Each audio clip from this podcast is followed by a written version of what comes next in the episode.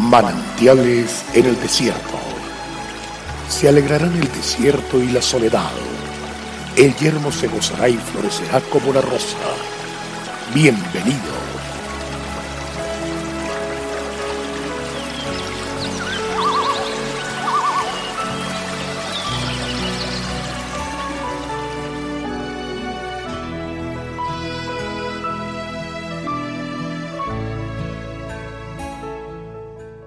También les refirió Jesús una parábola sobre la necesidad de orar siempre y no desmayar. Lucas 18.1. La oración es fundamental e importante, y entender cómo debemos hacerla marca la diferencia en la búsqueda de Dios. Hemos aprendido que orar es hablar con Dios, pero no podemos olvidar que la oración siempre debe estar acompañada de la palabra de Dios. La oración es un estilo de vida en cada hijo de Dios, ya que el hombre es el líder espiritual de la familia cuando así se ha consagrado a Dios. Qué importante es que nosotros constantemente estemos en oración con Dios.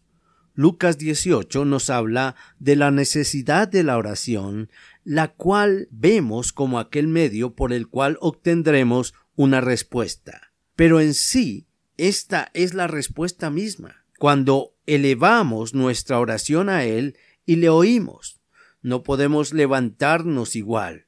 Por lo tanto, hasta ese momento llega nuestra aflicción porque se la hemos entregado al Señor, siendo Cristo quien murió en la cruz por ella. Cada uno de nosotros tenemos que hacer oración. A veces le decimos a otros, hagan oración por mí, porque estoy afligido. Eso puede estar bien. Pero si nosotros no nos acercamos a Dios y nos comunicamos directamente, si no tenemos intimidad con Él, no pasará nada con nuestra aflicción, terminará empeorando. Orar es una decisión personal que debemos tener siempre en nuestra vida, hacerlo de día y de noche, de continuo, siempre y sin cesar, tal como lo entendemos en Lucas 18. Orad en todo momento. Si tenemos aflicción y no oramos a Dios, ¿qué nos puede suceder? Pues nos sumimos en ella. Luego viene la tristeza, la depresión, y no podremos salir de allí. Por lo tanto, en el momento en el cual tengamos aflicción en el alma, debemos elevarle esto al Espíritu, comunicarnos con Dios a través de la oración y entregársela a Él, para que su respuesta llegue hasta mi aflicción y ésta sea quitada, y nosotros seamos tratados y renovados para seguir adelante. Señor, hoy decido creer en ti ya moriste por esto que ya quedó en la cruz. Pues esta aflicción no resucitó, sino murió allí.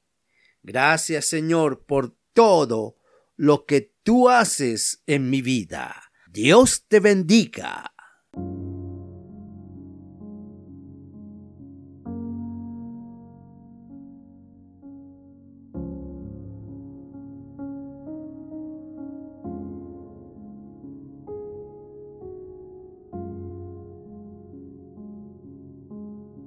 El crecer en la fe hace que Dios se revele a nuestras vidas.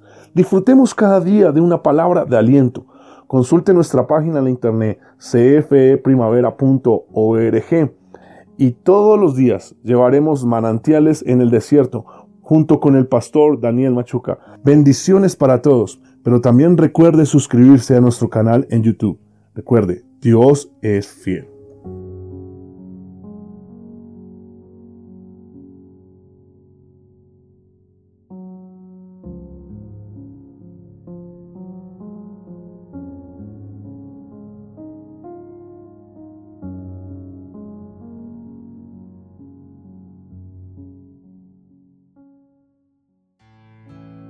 Hasta aquí, manantiales en el desierto.